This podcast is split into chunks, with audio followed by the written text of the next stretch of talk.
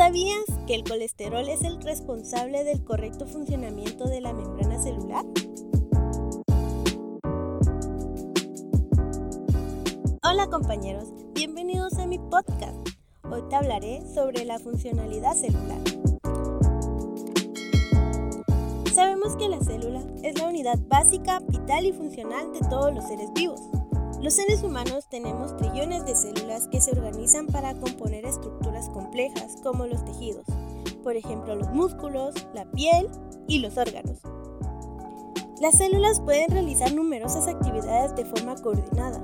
Se mueven, crecen, se reproducen, obtienen alimento, eliminan residuos, llevan a cabo intercambios energéticos.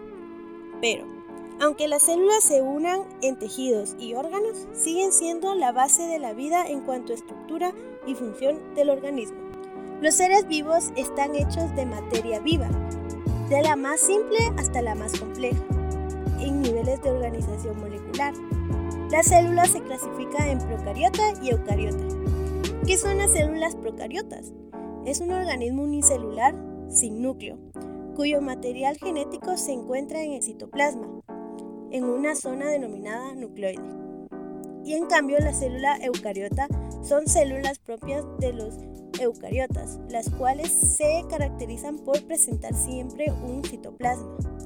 Ahora que comprendemos estos términos, podemos entender qué tan importante es una célula, ya que literalmente conforma todo nuestro cuerpo.